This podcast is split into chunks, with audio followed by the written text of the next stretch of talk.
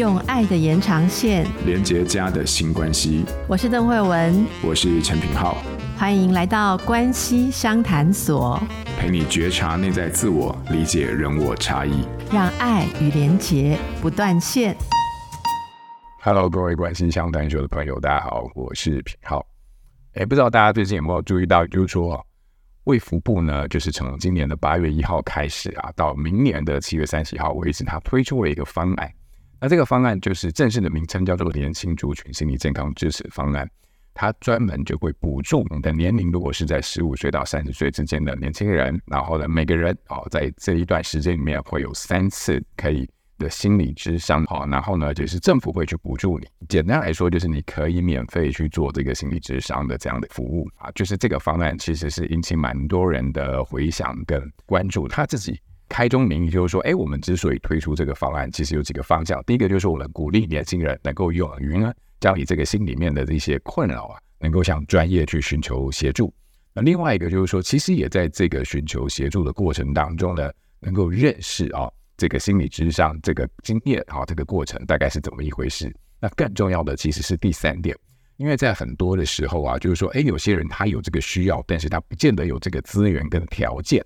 哦，可以去接受这个心理咨商，所以说透过这个方案的推行呢，也能够加强原本就可能有一些高风险的当事人或个案呢，我们在医疗上面可以开始有一些连接，啊，然后甚至可以做后续的一些转介。我觉得这是个利益非常好的政策，它能够去承接到很多高风险，哦，那实质上有经济困难的人，然后呢，在这样的一个补贴底下，其实也是让很多人能够直接无痛就怎么样。就进入到这个自费咨商的一个服务的管道里面去。我也很希望更多人有实质需求的人，那原本就啊、可能是有一些相对比较脆弱的一些困扰，或者是说问题啊、但是能够啊、在这样的一个政策的方案的补助底下呢，进到接受到咨商的一些协助。那不过我也必须强调啊，因为它是一个方案，所以它其实是不是所有全国一体适用，或者是全国。就全部强制执行，所以不是每一家诊所或者是治疗所啊，或智商所都有加入哦。啊，大家一定都会有各自的一些考量哦，比如说人力的问题啊，可不可以支援到这样的大量的人的需求啊？好，然后还有成本的问题啊，营运策略的考量啊，或者是啊，我们是不是有这样的一个专业度的问题？因为每一家智商所、治疗所哦，它承接的或者它原本服务的对象就不一样。好，所以呢。我比较建议，就是有需要的人哦，你就可以先打电话到治疗所或智商所询问看看，他们有没有加入这个方案，然后你适不适合啊、能够接受这样的一个协助。但在这边我有几个小小的考量了哈，小小的提点。第一个就是说，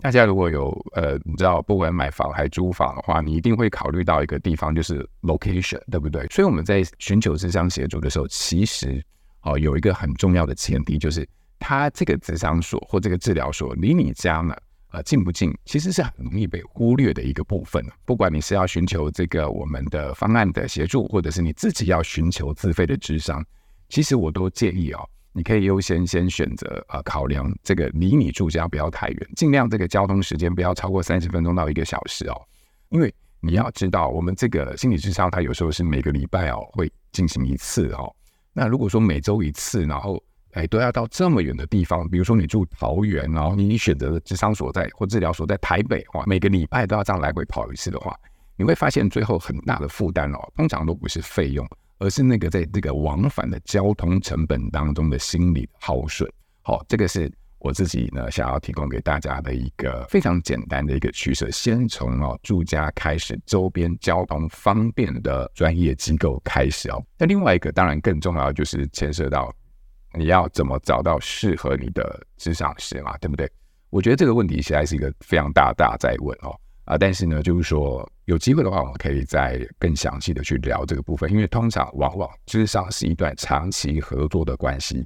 哦，所以说你有没有找对人，有没有跟你可以合的人？好，那这个关系本身，它在整个心理智商的疗愈里面，其实就有一个非常重要的关键的影响，所以。智商是一段找到跟你的心理师合作的过程，找到适合的人是蛮重要的。那找到适合的人怎么找？这个其实呃，我有蛮多建议的。不过我大概几个简单的方式。第一个就是说，如果啊你周边有曾经接受过智商的朋友，或者是你朋友就是智商师的话，你可以直接问他有没有推荐的人选。但是我通常不会建议直接找你朋友帮你做智商，对吧？因为这关系会比较复杂。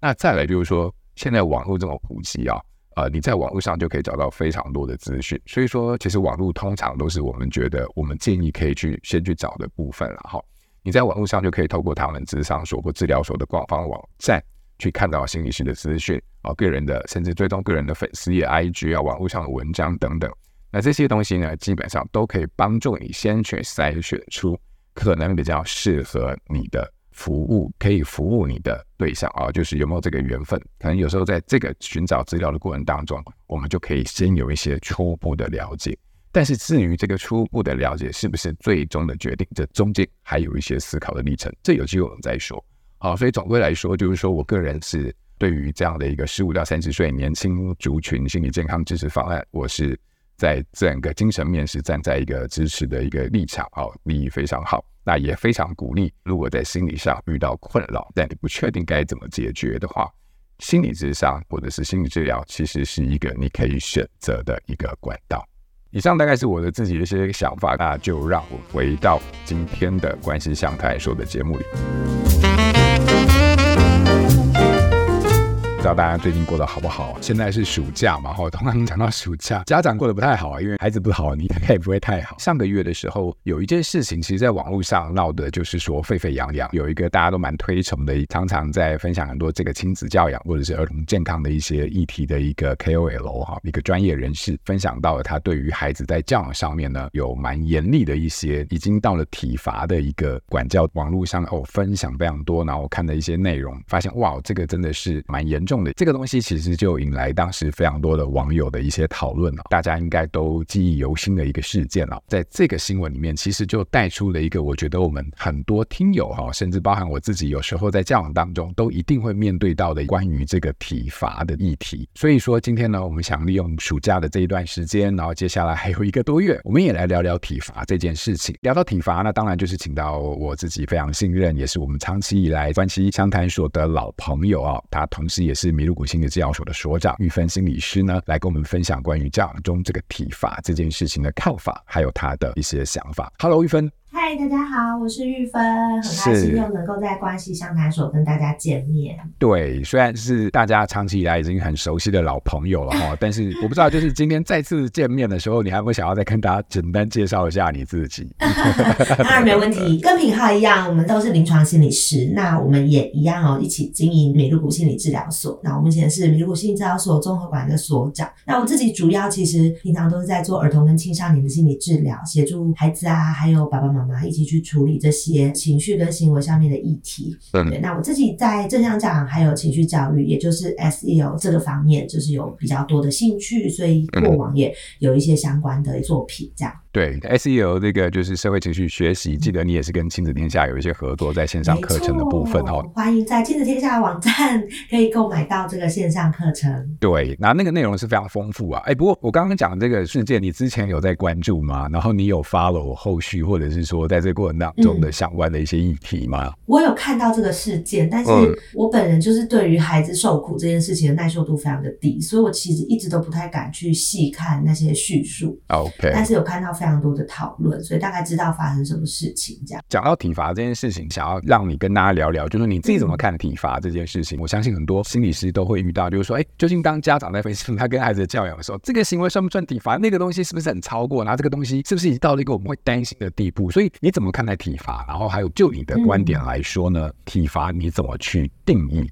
其实体罚它是有就是明定的定义，所以其实不需要是个人去定义。嗯嗯嗯、体罚定义其实就是任何的管教，不管来自于照顾者或者来自于老师都是一样的。透过身体上的不舒服，可能是痛苦、疼痛啊，或者是酸痛啊，或什么的，任何这种身体上的不舒服，想要达到管教的目的，那它都叫做体罚。了解。刚才特别提到身体上，那如果我说我就是用一种非常冷漠的暴力，这可以算吗？那个叫做精神虐待啊，就是另外一种儿虐的。的形式，对。但是体罚它是专门指身体上面的惩罚，不管是呃大人自己亲自动手，或者是要求孩子自己动手，或者是要求别人来动手，都是一样的。哇，所以如果按照这样的一个很明确的定义来说的话，我们以前小时候 被打手心，然后或者是说被罚站，然后甚至是你知道，就上课有时候就说你出去不准进来，然后就站在门口，比如说你给我跪在这个我们祖先的，你知道，就是神堂面前，因为你做了一个非常对不起我们这个列祖列宗的事情，这些东西其实在现在明确定义面，它都已经是体罚喽。它是啊，那跑操场算不算体罚？你给我去跑操场跑三圈，当然算啊，因为你透过他跑得很累、很喘、很酸痛之类，你达成那些管教你不想他做的事情等等，那这都算是了解。这样说起来的话，嗯、我们一旦明确定义它之后，就会突然会发现哇，所以过去我们那些习以为常，而且在家庭当中常常被对待的方式，在现在其实它都已经是涉及到体罚的一个被禁止的范畴里面了。那这边就会带带出很多家长的一些，其实有时候是困难，就是说我们在教养过程当中就会遇到非常多冲突的时候，意见不合，然后可能被顶撞，然后被伤害。在这个时候，我们还是会有非常多的情绪，有非常多的不满。你觉得对于孩子来说，在这种状况底下的话，管教这件事情他会如何进行？我觉得这个问题应该是很多爸爸妈妈心里面很想知道的。我个人的立场，零体罚是大原则，但是另外一方面，我是可以理解对父母来说，在管教上面的为难，你要去控制住，或者是你要去处理，或者好好的善待自己的那些愤怒或那些挫败，其实有他的不容易。但我可以理解，就是在现阶段，很多人他目前还做不到。那我会希望大家努力往那个方向走，而不是觉得说，反正我做不到，我就是继续使用这个方式这样。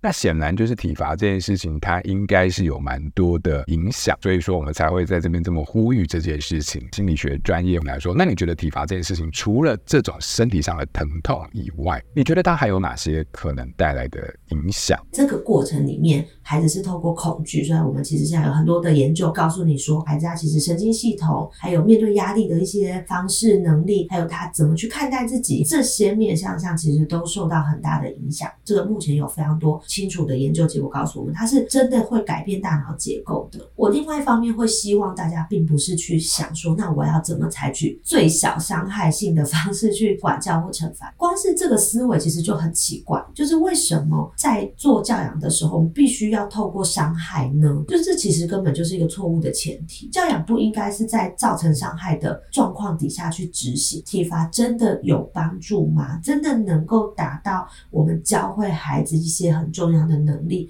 未来他即使我们大人不在身边，没有一个执法者拿着棍子在旁边去威胁他，他仍然知道自己该做些什么吗？如果我们希望我们的教养并不是只是让孩子去恐惧权威，然后去觉得说有人盯着的时候我要去做，那没有人盯的时候我就不用做嘛。嗯，所以我们其实是可以去看说，怎么样子的教养其实是能够帮助到孩子，他真正知道自己要什么。我长大了，我独立，我是一个成人的时候，我要怎么样子去做该做的事情？那我们其实是要思考这个部分，而体罚其实是达不到这个效果的。了解。你刚刚有说到，就是说我们在教养里面的时候，尽量是要去避免到有伤害性的一些作为，而是去思考怎么样能够在管教当中用帮助性的角度去做。嗯，我觉得我们自己蛮容易忽略的一个部分啊，因为很多时候其实我们在想说，不体罚，那我就用别的方式来处罚你。可是处罚这件事情本身就是一种伤害性的思考。你的意思是说，我们未来在思考我们如何帮助你克服，或者是处理，或者是度过这个你目前眼前的这个行为，或者是态。度或者是各式各样的议题上的难关的时候，嗯、这个时候整个教养的姿态或者是思考就会相当不一样了，对不对？嗯，是任何类型的，包含其实平常刚刚提到的那些精神上面的。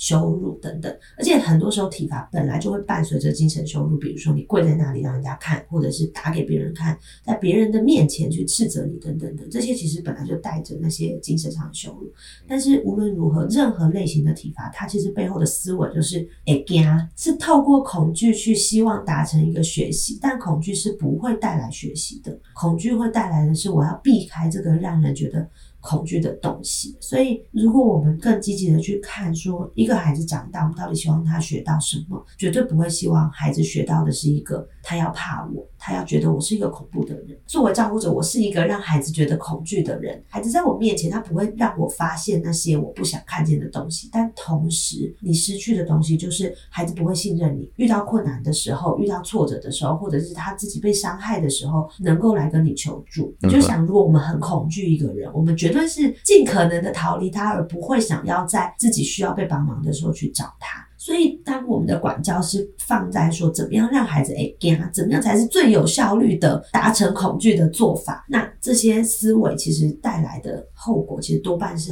大人自己其实并不希望。了解，我觉得你刚才这一段就是分享里面有一个蛮重要的一个逻辑，就是说，因为我自己在回顾很多我们在跟家长合作的经验里面，我发现其实像伤害性的方式，然后来做教养当下的处置，其实是很直觉的一个方式。我们在那个当下就是。要让你怕，因为怕是最快能够学会下次不再出现这个行为的一个很核心的一个心理的关键。嗯，可是在这边就是我们虽然都善用这一点，好，不管在任何关系里面，可是你刚才说到一个东西，就是因为害怕这个本身，虽然它避开了或降低了下一次行为出现的几率，但是它同时的副作用就是它同时也在这个关系或者在这个过程当中，他学会了去避开。你这个人好，或者是对于这个关系里面的信任的破坏，嗯，所以说它的代价其实短期上看不出来，但长期而言，其实对于这个关系的侵蚀或者是损害，它其实是要付出一个非常大的一个成本。好，所以说回到。呃，教养里面的话，如果你只是要让他避免出现这个行为，然后用伤害性的方式造成结果，其实它不是说没有效，但是它代价太大。那这个反而无助于孩子真正的去在这件事情当中学习到对他有利的一些嗯呃态度或者是理解。我就想问你，如果这样，我们尽量避免到这个关于伤害性这个部分，你想要从帮助性的角度来做的话，那你会有些什么样的想法，或者是有一些什么样的观点？就是你前面其实有问到一个说，哎，对大人来说那个难处是什么？对对，连接到你后面这个问题，就是那我们既然不体罚，那我们到底要怎么做？其实我觉得这就是家长的难处，就是对，因为我们自己成长的过程里面太习惯去被这样子对待，所以其实我们会有一个内建的脉络或者是一个信念，就是说所有的管教必须发生在我是有威严，而他愿意顺从我，那。才有办法做好或学会。可是这件事情本身或这个信念本身其实是值得被挑战的。所以很多家长的难处就是说，当我们一直以来都是抱持这个信念，我们甚至从来没有去怀疑过这个信念本身哪里不对劲。那当我在管教或者我在教养我自己的孩子的时候，我就遇到一个难处是：你今天告诉我不可以这么做，可是这跟我的核心的认知其实是抵触的，那我就不知道我该怎么做，因为我内建的模组里面没有其他的选项，没有其他的逻辑了。对，所以如果要釜底抽薪的去整个从根本上去调整，我会蛮建议大家一起去思考说，教养这件事情的意涵到底是什么。那我会非常推荐大家去想的，其实不是在当下，因为当下我们其实就很容易落入一个我的教养就是要让他知道不能做这件事情。对。可是其实我会建议大家把目光拉远一点，这样的意义到底是什么？它应该是放在更远一点去看。我们一起去看，说我到底希望长期下来。孩子在跟我的相处里面，在我的教养底下，他到底学到什么东西？我希望他留在心里面的东西是什么？所以才会有我前面讲到的说，我们其实真正重要是教孩子一些能力，比如说除了知道这件事不能做之外，孩子同时也要知道那什么事情可以做，跟为什么这件事情不适合做。比如说，孩子除了要知道说，哎，为什么我不要拿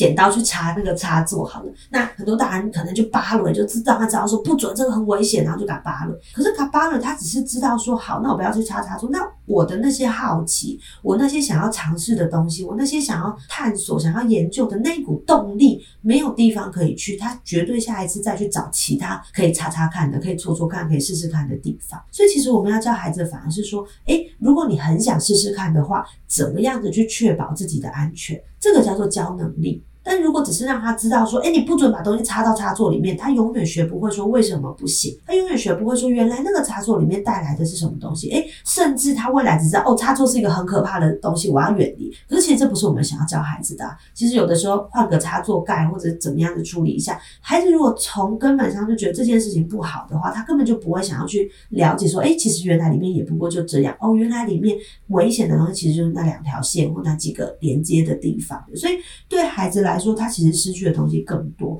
那如果我们去教他说，哎，你看这两个洞是因为它里面连接的电线会把很强的电流或者很高压的电，就它是把电送到我们家里面来，让我们的电机可以运转。所以当你拿金属去碰的时候，它其实就会危险嘛，因为电就会导到那个金属上面去。我们可以从这样子的行为里面，其实可以教孩子很多很多的事情。对，所以怎么样子去更积极的去看待这样这件事情，其实我们可以从这个观点，就是在每一次的事情当下，我们去看这个事情里面，我们可以教会孩子什么东西。所以我不是说在这个事情当下，我要教会孩子，哎，惊啊，怎样黑白太。去用去冲去碰，所以不是这样子。我们要教会孩子的一直都是，哎，那我们接下来下一次可以怎么做？怎么样子去提升他真的可以解决问题、可以去处理、可以去面对未来的挑战这样子的能力。了解，所以做个结论就是说，当你在面对每一次孩子让你非常火大的一个事情的时候，在那个过程当中就会出现一个分歧点。这个分歧点就是说，你究竟是要他禁止这件事情，还是要他能够从这件事情当中学会某一些你期待或者说你觉得重要的能力。而光是这样的一个不同思考的框架，就会引导出你不同的应对跟作为。所以我反而觉得，在愤怒的当下的时候，这个愤怒是真实的，但是你可以有一个选择不同，就是我要继续用恐惧的方式让他逃避。还是我想要在这件事情当中让他有所学习，而这个学习是我想要在他身上增长什么样的能力。那这个东西生气不会消失啦，但是选择会带出一些方向。讲到这个情绪，孩子就是自己本身很多情绪，我们家长跟着会有起伏。然后你做大，你有在那个亲子天下有开线上课，就是那个 SEL，就是社会情绪学习嘛。这个线上的 SEL 的课程里面有没有一些概念是我们家长能够学习？说在这样的一个情境底下的时候，真的是忍不住的时候，快要动手，或者是要。造成伤害的时候，我们可以运用这个 SEL 来帮助我们回到教养。是 SEL，它其实里面是五大核心的元素。第一个是自我的觉察，其实不一定是情绪，任何关于自己的状态的理解都是在第一阶段，就是自我的觉察。那第二个部分是自我的管理，那个管理就包含情绪的调节啊，然后舒压啊等等，这是第二部分。那第三部分才会进到说人际之间如何去觉察到其他人，就社会觉察，就觉察到其他人的状态、其他人的喜怒、其他人的需求等等，这是社会觉察。那再来下一个是人际。互动的技巧，也就是哎，那我既然知道了，那我要怎么跟别人互动？那最后一个其实是叫做做出负责任的决策，也就是说，当我对自己有了理解，对他人有了理解之后，那未来我在做决定的时候，我要如何去思考，同时去考量到自己跟他人，然后去做出这个负责任的决策。其实这样子的大概念，在我们生活里的所有面啊，我觉得它都非常的实用。那在教养上面，我们当然可以把这样子的逻辑放在孩子身上，但同时，我觉得它也非常适合放在大。在自己身上，比如说像刚刚的事情里面，第一个部分我们就要先去觉察自己，说，哎，我到底，比如说我在气什么，我甚至是我是什么情绪，我可能是很生气，但我可能也是很挫折，可能我会觉得说，我提醒你好多次了，为什么你总是不听？那我们也可能是觉得被挑衅，就觉得说，哎，我好像没有威严呢，我作为爸爸妈妈，为什么你都不听我的话？我可能是这种感觉。那我也有可能是觉得很委屈，觉得说，为什么总是需要我来负担这样的责任？为什么这个家里好像只有我一个人去在意这些孩子的行为，然后他去承担这些，我觉得很委屈。所以其实。第一个部分是去了解自己的状态、自己的感受。孩子这个行为挑起了你很多的不舒服，那这些东西是什么？为什么让你这么的不舒服？然后甚至很多人会习惯的去否认自己其实有这么的不舒服。他会说：“没有，我并没有那么生气。没有啊，我也不是生气啦。”你就好好的去看，说：“对，我真的好生气，对，我真的这么的生气。”所以这是第一个，就是你先去看，看见自己真正的感觉跟感受，其实是很重要的。那第二个部分才是进到自我的管理。我的上一本书叫做《爸妈不用忍的正向教养》，是因为很多时候大人都觉得，那我透过忍的方式，其实去忍耐，其实不是，忍只是一种方法，但它绝对不是唯一的方法。所以在社会情绪学习，就是 SEL 里面的第二个部分叫做自我管理，它里面就有很多种情绪的调节，你可以有。积极的作为，比如说我去做一些会让我情绪缓和的事情，比如说我去做我喜欢的事情，吃我喜欢的东西，听我喜欢的音乐，或者是让自己处在一个很舒服、很喜欢的空间，这些都是。那你当然还有一种比较消消极的避免的方式，比如说我就直接避开某些我不喜欢的情境，比如说啊，每次的家族聚会我都知道我很不舒服，那我就避开那样子的情境，可能会挑起我的不舒服，这也是一种自我管理。那当然还包含我在情绪的当当下，愤怒的当下，我有没有办法克制自己，不去做出那些带来伤害性的行为？这也是一种自我管理。像是，哎，我真的很气孩子，我能不能忍住？我不真的敢扒了，这就是一种自我管理。那这这个自我管理的部分，需要仰赖的是，一定要有那个基础，是我先对自己有所了解。第二个是我在日常生活里，我要知道我自己喜欢什么，怎么样的事情会让我自己比较舒服跟缓和。那当然还需要有所谓的前额叶的功能，就是在那个当下，你要告诉自己说，我的底线，像我自己的底线就是我不体罚孩子，我的底线在这里。所以再怎么样，我的自我管理有一个底线在，就是我不动手。那大家其实也可以去想想你自己的底线是什么，你怎么样子去告诉自己说，我再生气我都不踩过那个底线。对，所以这个是自我管理。那再来才会进到就是社会觉察，比如说我们说啊，我们要去同理孩子啊，我们要怎么样？那个其实都已经在第三阶段，所以我们会说我们要先照顾自己，再去看孩子的状况。所以前面两个部分都是跟自己有关。嗯，等到你自己对自己的理解够了，对自己的这些调节的能力够了，我们再来去看说，哎，那孩子发生什么事情，我怎么去同理孩子？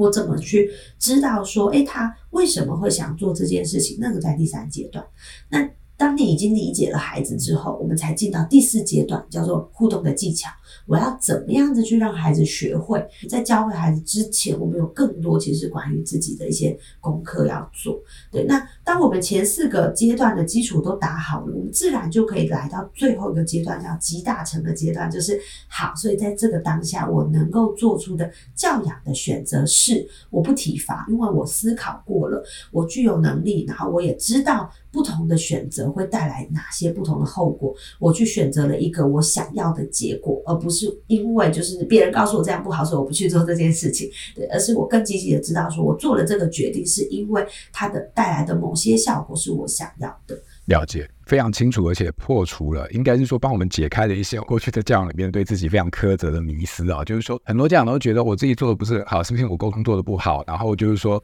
或者是我都没有同理到孩子。嗯。可是很多时候，就是刚刚听你这么一讲，就是我们忽略的，其实在这个冲突或为难，或者是很多情绪的当下，我们自己其实是一个更需要被先觉察并且看重的一个主体。在刚刚玉芬说的这个 SEO 里面的整个脉络里面，你会发现它其实是有个次序性的。好，那。更多关于 SEL 如何运用在自己、好跟孩子，还有在教养当中，你会发现，哎，经过玉芬这么说明，它其实是一个非常好用的一个概念，还有具体可以操作，然后可以去运用的关系里面的一个，就算是一个架构。那更多的细节，欢迎大家可以再参考看看这个亲子天下的线上课程 SEL 打造情绪小达人。哎，不过玉芬回到我们这个暑假里面，大家家长还是很在乎跟关心的这个议题，就是在教养，然后。在自己的情绪，尤其是我们在生气的当下，你有没有什么关于新练习的部分可以带给家长？生气当下的救急的方法？一边广告一边回忆一下这件事情，就是。我的打造情绪管理小达人课程，因为它有达标嘛，所以我们就有解锁，就是那个直播课，就是赠品给大家，就有购课的大家就可以多获得一堂课这样。然后上次我是跟谢玉莲心理师，就是也是平浩跟我的共同的好朋友这样，我跟他一起录这一场就是直播，这样我们就在讲这件事情，就是太好了，主题就是。做不到，就是你讲的我知道，但我做不到，那我该怎么办？这样对，是不是很回应到我们今天谈的这些的？所以如果想知道的话，那一集已经收录在就是打造情绪管理小达人的课程里面。如果有购课的大家，其实现在在购课都还看得到，已经放进去了。这样好，那回到我们的新练习，就是我想要在那一个。因为那一天的那个课里面，我跟玉莲其实整理了很多，就是给大家的一些技巧，还有很多的关键字口诀。我非常喜欢那一集。那我想要抽一个来当做今天的新练习给大家哦。品皓讲到嘛，暑假状况就是很热，今年的热真的是让人觉得非常不舒服的这种热哦。所以在那个当下，大家要知道哦，身体上的感受的不舒服，其实会带来情绪上的烦躁，其实是那个影响是很大。所以有一个部分，我想教大家，就是如果你被孩子惹怒的时候，时候，因为很热嘛，你做一件事情就是叫做冷眼旁观，就是当你被孩子惹得很生气的时候，我还邀请大家练习一件事情，就把自己抽离，你不要在那个当下去把自己当成爸妈。也不要去想说我有一个责任，就是要把他呃缓和下来啊，让他不生气啊，让他不要哭啊之类。你现在都放下这些念头，叫做冷眼旁观。你去坐在可能跟孩子距离一公尺之类的，或者你如果分不开，你孩子比较小，他就扒着你分不开，没关系，反正就坐在那，你就把自己的灵魂抽离，用一个第三者的角度去观察孩子，你去看他哦，他今天真的好生气哦。他原来现在他气起来吼，是从头到脚都紧绷成这样，去看看说，哎，孩子怎么？他的气是怎么去产生的？他的愤怒，或是他的这个愤怒的背后，他是不是又在透露一些事情？比如说，他在透露一个他的委屈之类的，他在透露一个他很想告诉你某件事情，他一直不断的重复某句话等等都好，你就是抽离、冷眼旁观的去观察这件事。你说观察是要干嘛？第一个，它帮助你自己不会陷在那个状态里面，跟孩子一起搅在一起，你就不会越来越生气，你就不会越来越觉得你冷静不下来。所以，冷眼旁观的第一个好处是。是你让自己有一个心理上的空间，可以不被孩子卷进去那个情绪里面，那你就有机会比较稳定。第一个好处，第二个好处是，当孩子过完这个情绪的时候，你有材料可以跟他讨论。你可以跟他说：“哎、我刚刚注意到你一生气，哇，你全身整个脸都涨红了，然后一直不断的就是哭又闹，然后整个人这样子好不舒服。我看到这些事情，你就有很多可以跟孩子讨论的。哇，生气成这样一定很不舒服，这次是为什么你气成这样？或者你可以跟孩子说：哦。”这么不舒服的经验，我相信你也不喜欢再有。我们有没有什么办法可以，就是让自己不要再气成这样？所以这是增加了你之后那种素材可以跟孩子讨论。所以今天的新练习呢，让他帮他取一个名字，就是说冷眼旁观。如果你被孩子挑起了情绪的时候，把自己抽离在旁边，用第三者的角度去看待他。OK，今天要带给大家的哇，非常非常的具体，而且我觉得就是非常直接，现场就可以去操作的一个方式啊。嗯、也就是说，让自己抽离，啊、而抽离的方式有很多，其中一个就是我们可以当下可以练习的，就是用冷眼旁观。可是，在这个大脑的运作上面，其实比较类似从第三人称的角度在看待自己跟看待嗯眼前这个情境。嗯、我们可以一起来试试看啊，因为在当下很多时候，这个事情之所以越演越烈啊，是因为我们自己本身都已经陷在那个泥沼里。所以说，就让这个事态变得呃越发的严重。好，那如果说可以在心理上面，或者是在认知，或者是在大脑上面带来一个抽离的话。有时候或许也有办法能够帮助我们在那个当下能够得到对于自己或者对于情境的一种新的一个观点。好，之前就是如果很烦躁的时候，我就直接把电冰箱打开，然后头塞进去，大概几秒钟的时间，我觉得哦好凉，就一切都凉爽多。我不知道这算不算是一种冷眼旁观的一种概念。哦，但我我想就是要降温降温。好。好，对所以今天非常感谢玉芬的分享，然后尤其是你会发现在 SEL 这个社会情绪学习的部分，它不只是在教养当中面对孩子，其实在面对我们大人在情绪的生活当中，其实也是一个很重要的一个理解。所以如果你想了解更多关于 SEL 社会情绪学习的概念跟实践的话，非常欢迎可以参考玉芬心理师的这个线上课程，叫做《打造情绪管理小达人》。在本期节目的教养当中，这个介绍当中呢，会有一些课程的连接，然后非常欢迎大家参考，一起将 SEL 社交情绪融入我们日常的教养当中。那今天非常感谢玉芬，然后跟大家的分享，希望大家也能受用。谢谢玉芬，谢谢大家，拜拜。谢谢。亲子天下 Podcast，周一到周六谈教育、聊生活，开启美好新关系，欢迎订阅收听。Apple Podcast 和 Spotify，请给我们五星赞一下，也欢迎大家在许愿池留言，告诉我们你在每周新练习的时间中，生活有了哪些改变和发现。关系相谈所，我们下周见。